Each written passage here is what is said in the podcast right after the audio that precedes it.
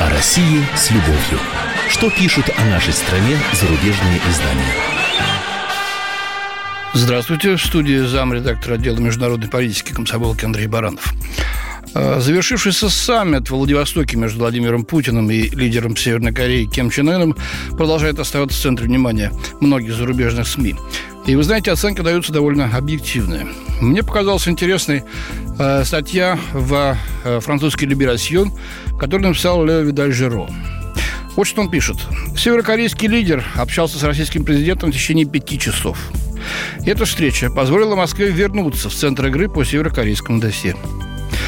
Путин представил встречу как возможность понять, что Россия может сделать для поддержания происходящих позитивных тенденций.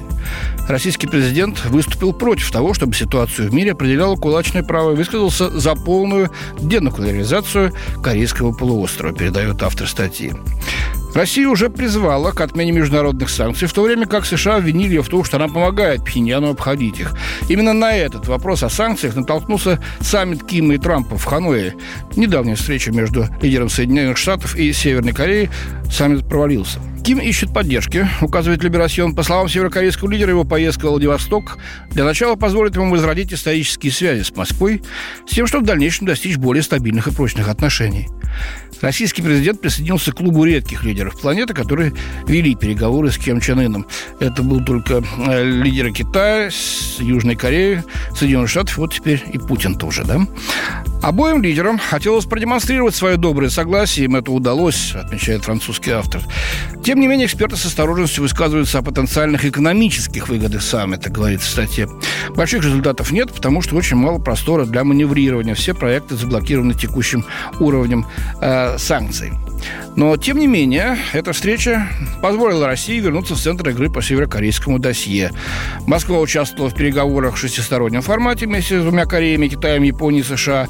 После ухода Пхеньяна с этих переговоров 10 э, лет назад э, она оказалась, э, наша страна, на обочине.